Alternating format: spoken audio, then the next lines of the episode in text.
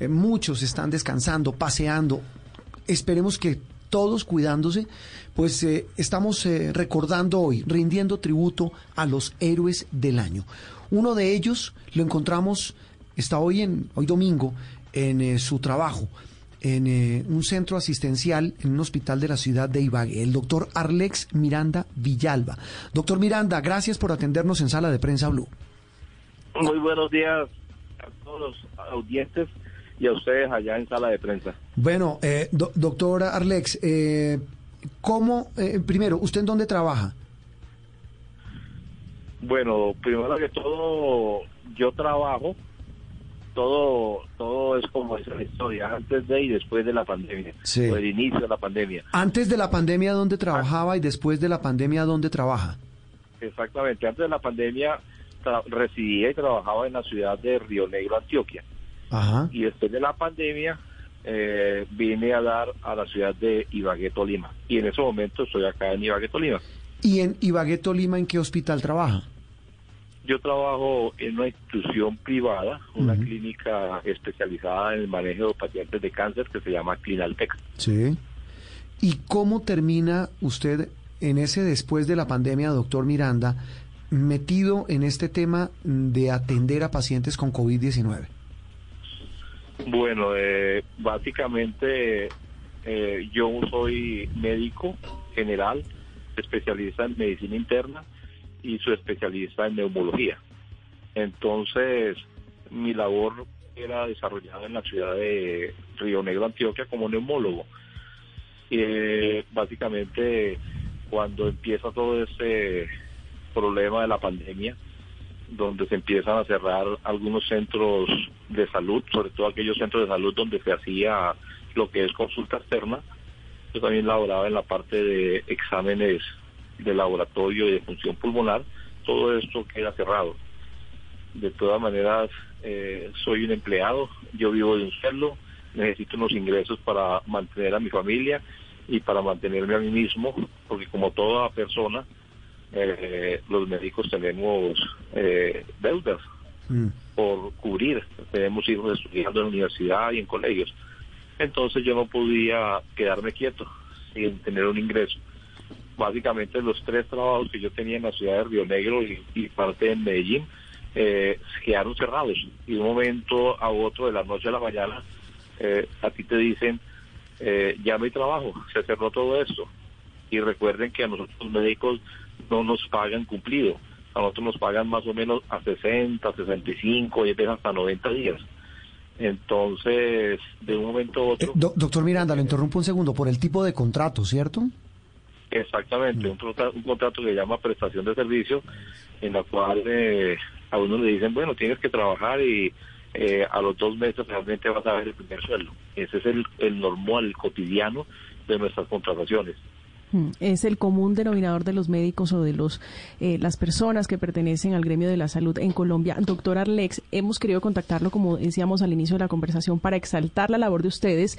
Eh, quisiera que nos contara un poco la experiencia familiar lidiando el COVID-19, cómo es el entorno de, de alguien que convive diariamente, y lo digo porque ustedes los médicos estuvieron en la primera línea contra el COVID-19, cómo era el día a día, cómo es el día a día en su casa. Bueno, entonces a raíz de eso me vine, me salió un trabajo, o, ya venía un ofrecimiento de trabajar en la ciudad de Ibagué. Y entonces se tocó, me tocó acelerar ese ofrecimiento y decir, bueno, eh, voy a aceptar ese trabajo. Eso implicó que en plena pandemia, pues yo tenía, tenía la facilidad de movilizarme por ser médico. Igual me dieron unas cartas eh, en las cuales me podía movilizar pero eso implicó que me tocó llegar aquí a la ciudad de Ibagué, venirme absolutamente solo, dejar a mi familia, que consta de mi esposa, dos hijos, aunque uno estaba estudiando en la ciudad de Armenia, y mi hija eh, se quedó en, Río Negro junto con mi esposa. A mí me tocó venirme aquí a Ibagué, que todo empieza que para en ese momento estábamos en pleno cierre de todo de todo la parte que tenía que ver en, inicios de abril, finales de marzo. Eh, me, tuve que venirme para acá a un apartamento donde al ingreso me tocó inclusive decir mentiras, que yo no era un médico hmm. y que era un, trabajador independiente que vivía aquí en la ciudad y que iba a tomar este apartamento porque tenía problemas personales en mi familia y que debería salir, salir de esa casa para que me pudiera arrendar un, apartamento porque había ya la la la un médico y llegaba a un nuevo sitio eh, posiblemente no era el transmisor de la enfermedad. Entonces partiendo partiendo de ese desde ese inicio eh, llegar con mentiras a un sitio y no poder eh, llevar ni siquiera una cama sino a mí me tocó casi que seis meses estar durmiendo en una colchoneta porque pues no había forma de transportar eh, mi cama, una cama básica para... Parte del contrasentido que que se desnudó pues en, medio de la pandemia y era que los héroes y las personas que nos estaban salvando eran personas que se sentían amedrentadas, asustadas, lo cual por supuesto fue una de las cosas más terribles que pudimos ver de nuestra propia condición humana.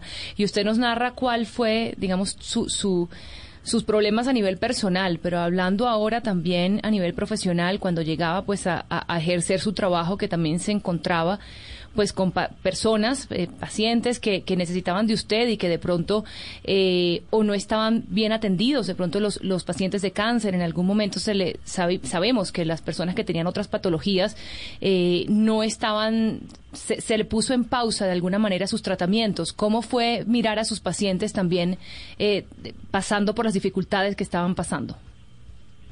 Sí, eh, nosotros acá en, en, la, en la clínica donde yo trabajo, estábamos un poquito como blindados en cuanto al paciente COVID, pero desafortunadamente eh, no, no, contábamos con que esta enfermedad eh, iba a atacar, ni iba a respetar sexo, ni raza, ni edad, ni enfermedades previas.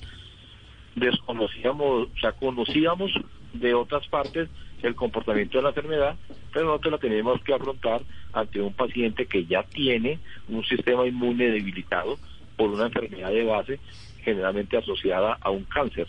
Nosotros básicamente nos ha tocado, como dice el cuento, bailar con la más fea, porque nuestros pacientes además eh, ya vienen con un diagnóstico establecido de cáncer, de cáncer gástrico, de cáncer de colon, de páncreas o cáncer hematológico como son las leucemias y con COVID, linfomas. Y además de eso se le asuma el COVID, entonces esto hace que la patología sea mucho más difícil de manejar. Mm, usted nos viene Usted nos viene contando cómo es su llegada a Ibagué, llegar con mentiras para proteger su propia integridad cuando vivíamos esos momentos difíciles de rechazo al personal médico. ¿En qué momento se normaliza? ¿Cómo es esa transición? ¿Y cómo está la situación en este momento? Entre otras cosas porque las jornadas de trabajo de ustedes son larguísimas. Sí, o sea, llegó un momento en que la verdad, yo llegaba a mi apartamento en ropa normal y, los uniformes que yo utilizaba eran escondidos. Eh, llegó un momento en que dije, bueno, eh, ya eso ya es un vivir normal y dije yo voy a empezar a salir como como yo normalmente salgo a trabajar con mi ropa de, médico. Eh, lo empecé a hacer, la verdad lo empecé a hacer, la verdad inicialmente sí notaba uno sobre todo cuando uno llegaba a un restaurante, cuando llegaba uno a un supermercado, a una tienda, uno notaba como la que la gente como que se, se separaba un poco de uno, pero realmente, realmente y gracias a Dios, eh, las personas que estuvieron a mi lado no me hicieron sentir como tan mal porque mm. sí supe de muchos casos donde sí se presentó esa xenofobia hacia los, hacia los, hacia los médicos, ¿no? Mm.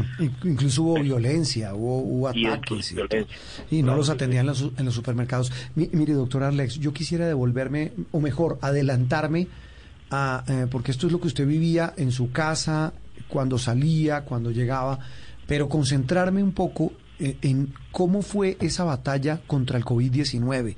Tengo entendido que usted perdió varios pacientes.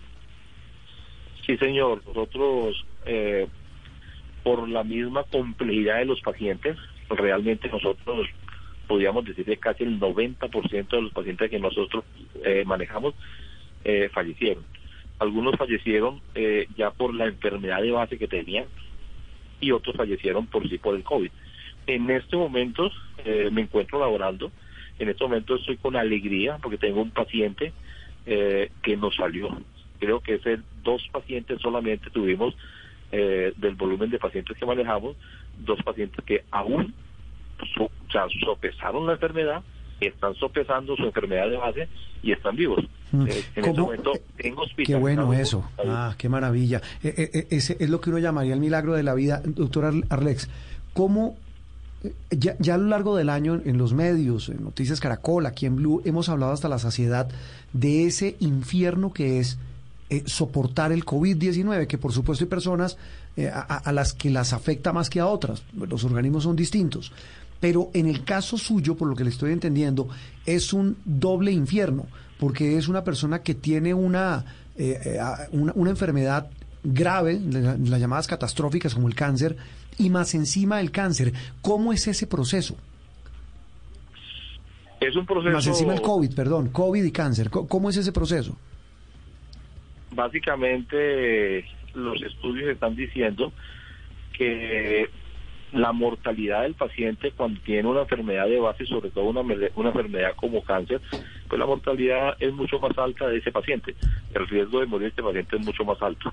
De por sí ya la familia sabe que por cuando uno oye la palabra cáncer, la gran mayoría, y si ese cáncer está muy avanzado, por mucho que la tecnología, por mucho que la ciencia haya avanzado, un cáncer esté avanzado, pues eh, la verdad, la batalla siempre la va a perder el paciente.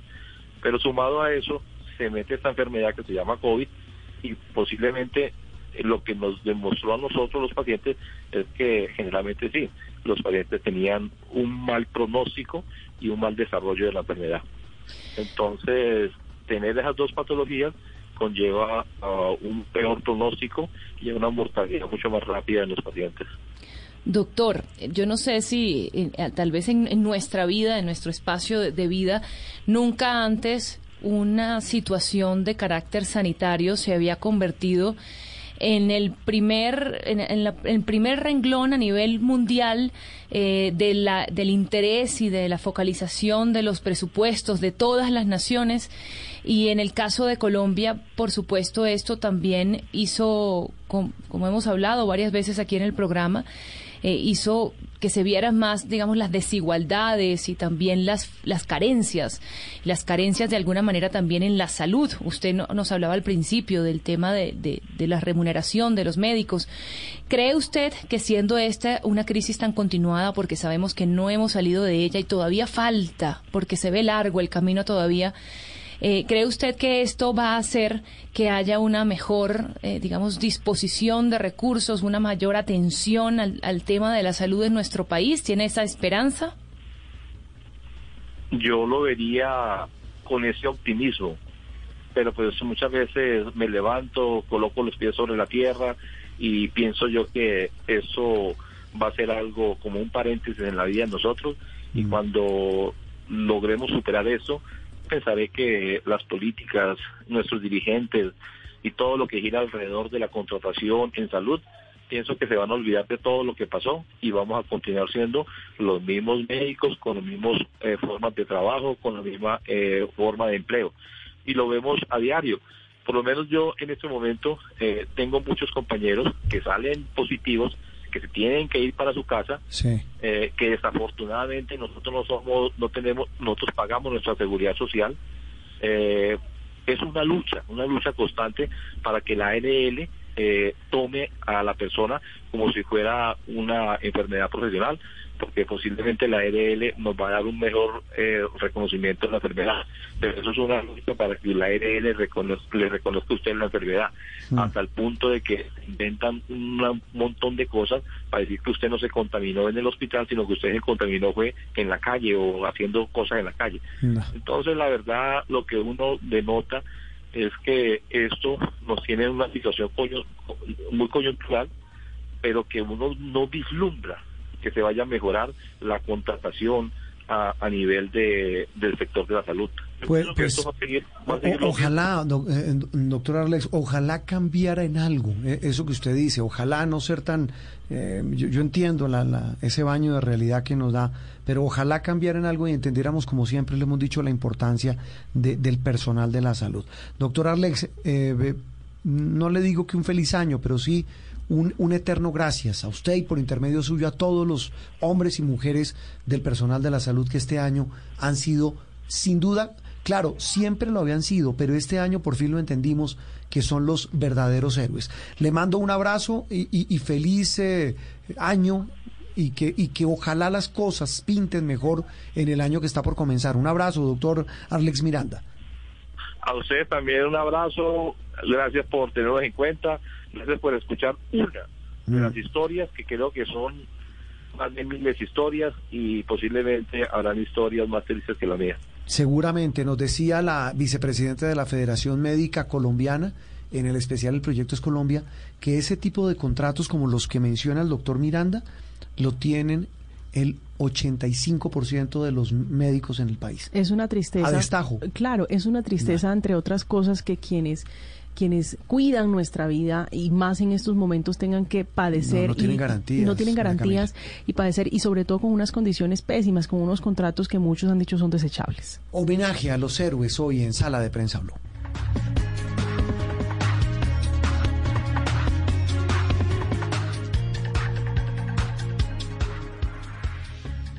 Estás escuchando Sala de Prensa Blue. De héroes, que son los que la producen, los que la empacan, los que la venden, pero también los que la transportan. Ellos son fundamentales. Uno de esos héroes lo hemos localizado eh, hoy domingo 27 de diciembre, último programa de Sala de Prensa del año aquí en Blue Radio. Don Javier López. Don Javier, muy buenos días. Eh, muy buenos días, señores periodistas y a todos los radioescuchas a nivel nacional. Dios me los bendiga. Muy buen día. Lo mismo, don Javier. Eh, lo primero, ¿dónde lo pescamos? ¿Dónde anda? Me encuentro por acá en Buenaventura, haciendo una labor de, carga y descarga por acá en el bello puerto de Buenaventura, el mejor puerto del país. Así es. Don Javier, eh, bueno, conductor de tractomula, ¿desde cuándo? ¿Hace cuánto maneja tractomula? Desde el año 1998. Siempre tiempito. Ya va para, ¿qué? ¿22 años? sí, señor, correcto. 22 años. Eh, en el caso de lo de hoy, ¿qué está cargando hoy? Un contenedor, pero no he revisado documentación de qué transporto, pero generalmente pues aquí en el puerto llegan cantidad de productos perecederos y no perecederos, repuestos automotrices y, y, pues todo lo que necesita Colombia para, para su buena logística comercial. Mm. ¿Y ¿Cómo le fue en pandemia? cómo le fue? Pues fueron días difíciles, días complicados, puesto que, que al comienzo de la pandemia no encontrábamos dónde alimentarnos, a dónde alojarnos, dónde hospedarnos.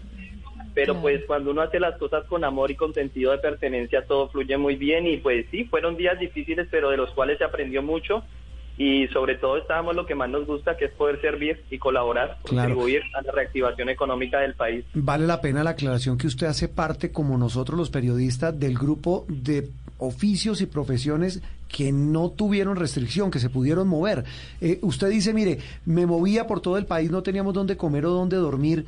Eh, eh, ¿Qué pensaba en esos momentos cuando pasaba por tantas ciudades? Porque en el caso, por ejemplo, si era entre Buenaventura y Bogotá, Buenaventura y la costa, usted se recorría todo el país. ¿Cómo era ver un país parado? Pues en realidad era algo que lo llenaba a uno de tristeza, ¿sí? Porque muchas de las vías de ingreso a las principales ciudades que encuentra uno por la ruta estaban fuertemente custodiadas por la policía y no podía uno ingresar absolutamente nada. Las carreteras pues completamente desiertas eh, encontraba uno al comienzo, como los primeros 15 días del aislamiento preventivo obligatorio, se encontraba uno muy pocas tractomulas, pocos compañeros. Y pues lo único que pedían a Dios era que esa pesadilla terminara lo más pronto, porque en realidad sí fueron días muy, muy difíciles, muy complicados. Don Javier, ¿qué, ¿qué, pasaba por su cabeza, entre otras cosas, porque ustedes tienen una red de apoyo inmensa para protegerse unos a otros cuando, cuando recorren las carreteras del país y sobre todo en esta misión titánica e importante en plena la pandemia? ¿Qué reflexiones compartían ustedes entre, entre el gremio de, transportadores? Pues indiscutiblemente lo primero que le viene al pensamiento en una situación de estas, que yo creo que ningún ser humano estaba preparado, es la familia, ¿no?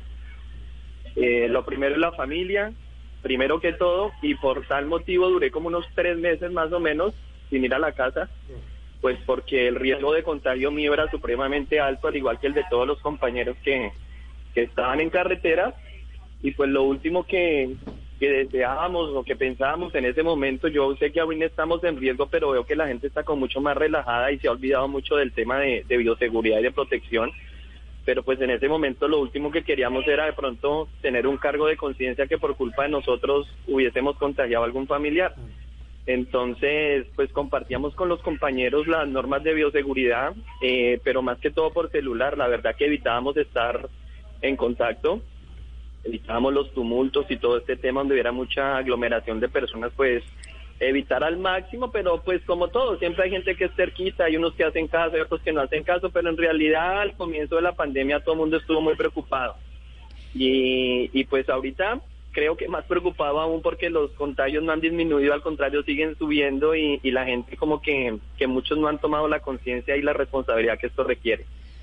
Javier, usted nos ha dicho dos cosas de, de, estos de este tiempo. Primero, nos acaba de decir que estuvo tres meses por fuera de su casa y luego nos decía que cuando veía la ciudad vacía, que inclusive no tenían en dónde comer ni en dónde dormir. ¿Cómo hizo durante ese, ese tiempo? ¿En dónde se quedó? ¿En, en, en dónde descansaban los largos trayectos? Pues yo pienso que, que el animal es un ser de costumbres, ¿no?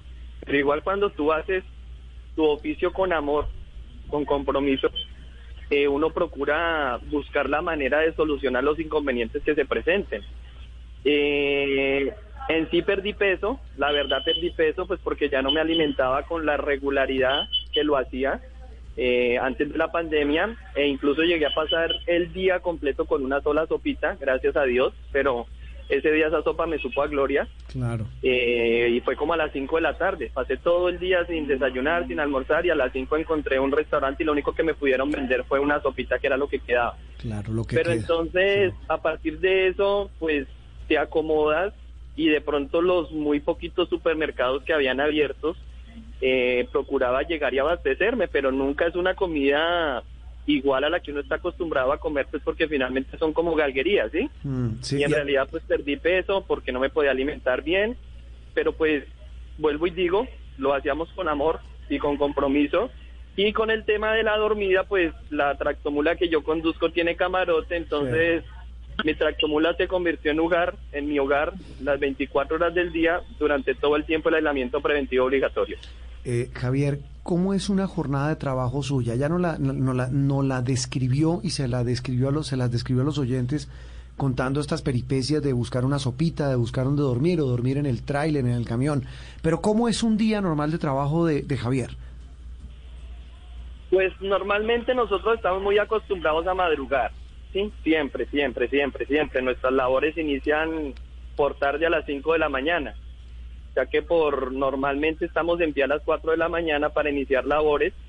Eh, iniciamos ruta, procuramos más o menos programar nuestro desayuno por ahí tipo 8 o 9 de la mañana cuando se puede, pues todas las veces en esta labor no se puede por y más ahorita que hemos tenido tantos inconvenientes en la vía como el tema tan delicado de la línea y pues dar gracias a Dios que el túnel de la línea está en servicio o si no el colapso sería increíble, sería terrible. Nos estamos gastando 12 horas para movilizarnos desde Ibagué hasta el alto de la línea, lo que normalmente se toma dos o tres horas por máximo. Y pues ya en ese trayecto obviamente se descompone supuestamente las horas o la programación que tiene uno para comer, porque ya pues por obvias razones no se puede, estando en medio del trancón y esta situación dificulta. Mm. Cuando los días son normales, pues se procura desayunar a esa hora, el viaje va transcurriendo dependiendo para donde uno vaya y, y, y, pues en realidad hay muchos puntos donde encontrar alimentos ahorita y también hay buenos puntos para alojarnos.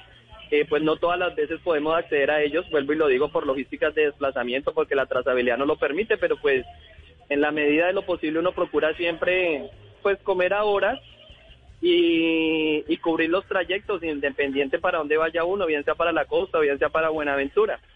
Y el tema de la inseguridad de pronto es algo que nos está afectando harto y más que todo en la capital, en Bogotá. En Bogotá la verdad que ya no entra, entra uno con pánico, bien sea de día o sea de noche. Todos los días nos están robando carros, todos los días robando tractomulas. Eso, y- eso, y eso eso sí es un, eso sí es un drama.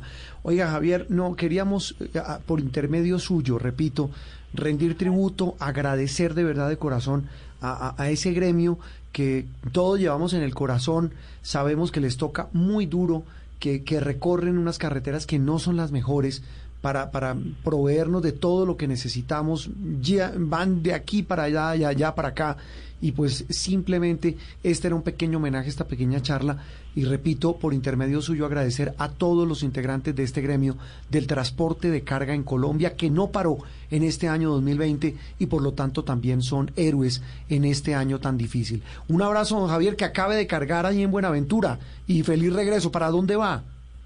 Muchísimas gracias, la verdad que estas palabras lo llenan a uno de, mucho ánimo, de amor por la profesión que tenemos y seguir luchando por esta Colombia tan bonita. Voy a cargar con destino Bogotá, si Dios lo permite, voy para Bogotá. ¿Cuánto se demora? ¿Cuánto el viaje cuánto pues normalmente nos demoramos unas 16 horas, ahorita nos estamos demorando casi 36, 40 horas por el tema del paso de la línea. Ah, claro. Pero pero están yendo por dónde? ¿Por letras? ¿Por por, por la línea? Pues no. en realidad, en realidad la vía letras es una vía que no puede recibir toda Ah, no, eso es para carro pequeño, por sí. la línea. Claro. Entonces es un complique. Por Claro. allá uno si piensa uno transitar por allá, el trancón va a ser mucho peor que el de la que el de la línea. Entonces, No, pues claro. nos toca resignarnos a, a, a pasar la línea si tengamos que invertir el tiempo que se tenga que invertir.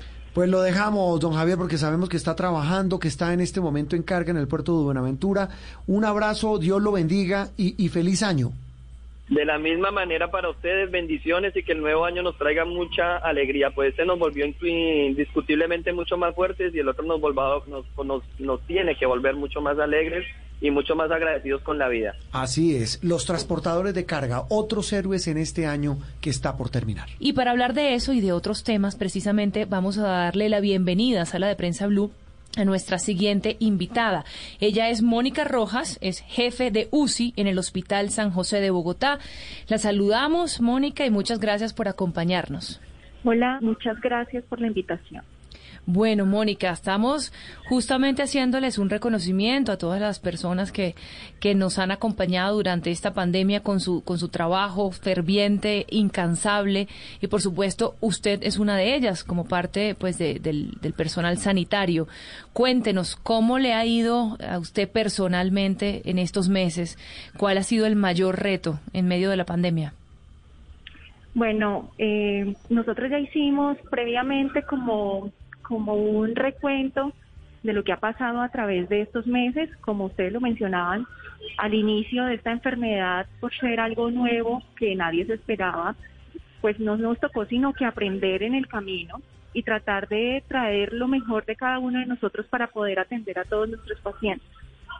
A través del tiempo hemos aprendido muchas cosas que pues no nos imaginábamos que en este año eh, fueran a ocurrir, pero lo que sí hemos tenido siempre en mente es tratar de aliviar el sufrimiento de las personas que están enfermas, las personas que se quedan en casa, incluso esas personas que todavía no han entendido la magnitud del problema. Mm. Creo que el reto que hemos tenido nosotros es mantenernos firmes ante un evento que ha sido catastrófico a nivel mundial y que nos ha traído tanto problema, pero también tantas oportunidades.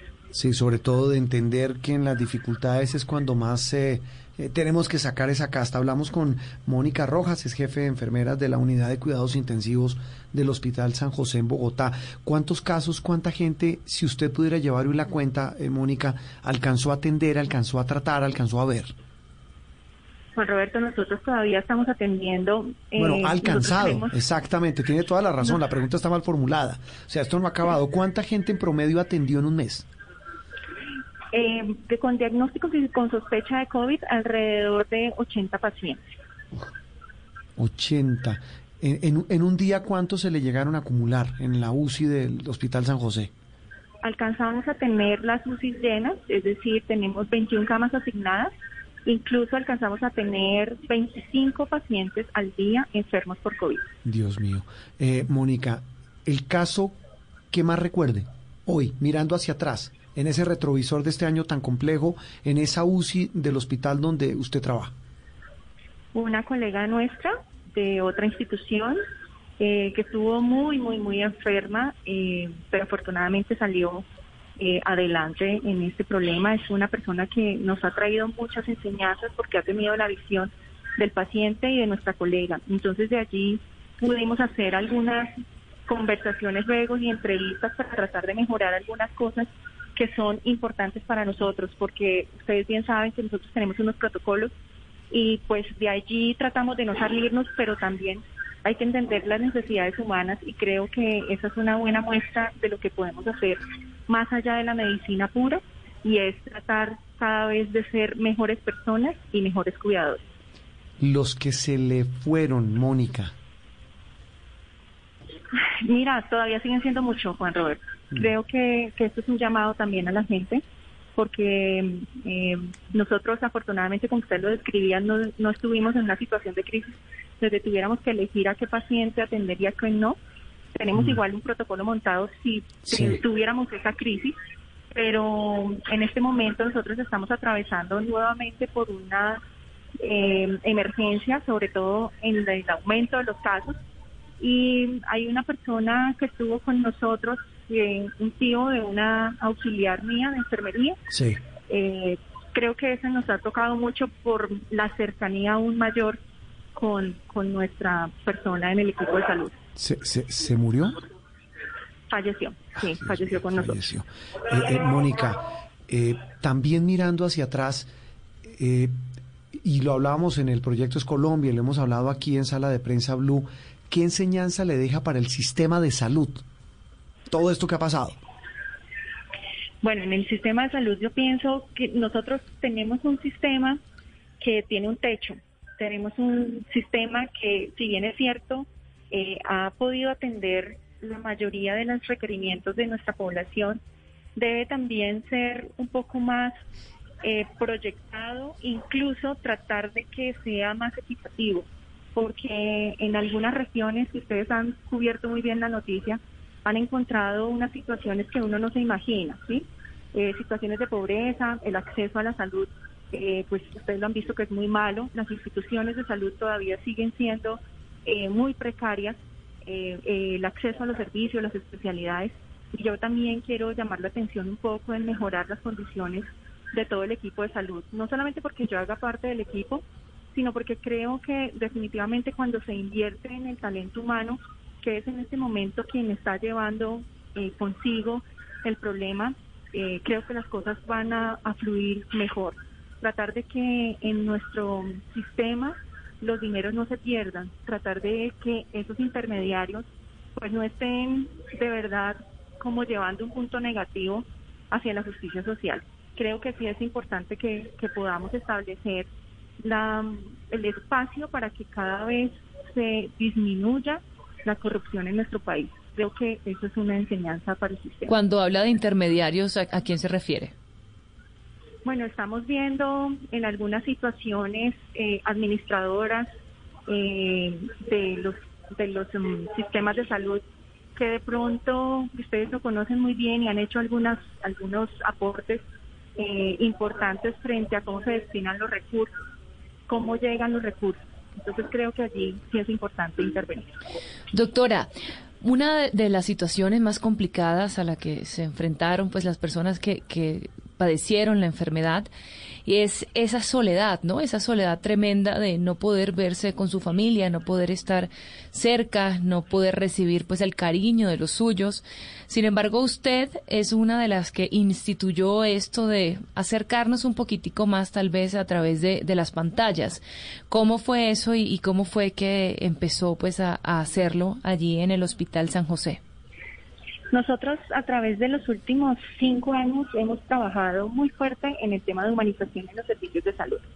Pensamos que es eh, algo que debemos trabajar eh, porque definitivamente nosotros atendemos a personas y entonces eh, no podemos considerar que la familia esté en un sitio apartado y el paciente esté en otro en otro momento y tampoco que la relación que nosotros tengamos con el paciente y su familia sea una relación de poder entendemos una relación de iguales y allí nosotros procuramos cada vez más ponernos del lado de ellos, entender lo que está pasando para poderlos acompañar.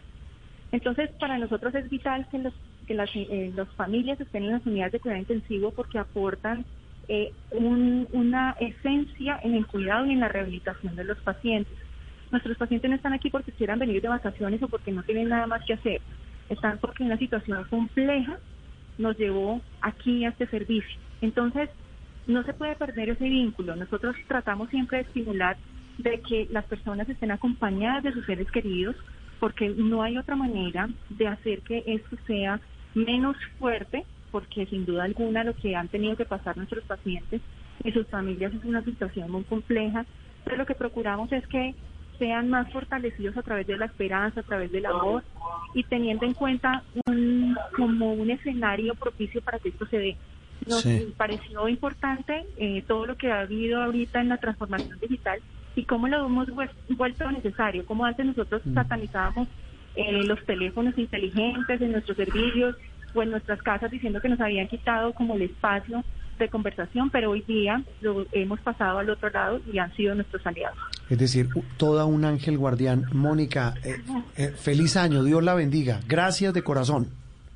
Muchísimas gracias. Yo quiero mandarles a todos un, saludo de feliz Navidad y feliz año. Y quiero también eh, manifestar, haciendo visible, como ustedes nos lo han permitido, un reconocimiento, un respeto y definitivamente la gratitud a todas las personas que se dedican a cuidar personas. Eh, quiero decirles que estoy muy complacida porque están trabajando igual que el primer día. Entonces, para mí esto es muy reconfortante. Creo que nosotros a través de los años y de la disciplina, incluso de dos virtudes fundamentales como la compasión y todo lo que tiene que ver con la compañía, hemos podido avanzar en este terreno tan árido. Es lo mínimo que podemos hacer, reconocer y visibilizar, como usted dice, esas personas que están trabajando ahí, al pie del cañón, como el primer día en que arrancó esta pandemia. Mónica, un abrazo. Bueno, muchísimas gracias y un abrazo para todos y que Dios nos siga bendiciendo. A usted, a la jefe de la unidad, jefe de enfermería de la unidad de cuidados intensivos del Hospital San José en Bogotá. Una pausa y ya regresamos aquí en Sala de Prensa.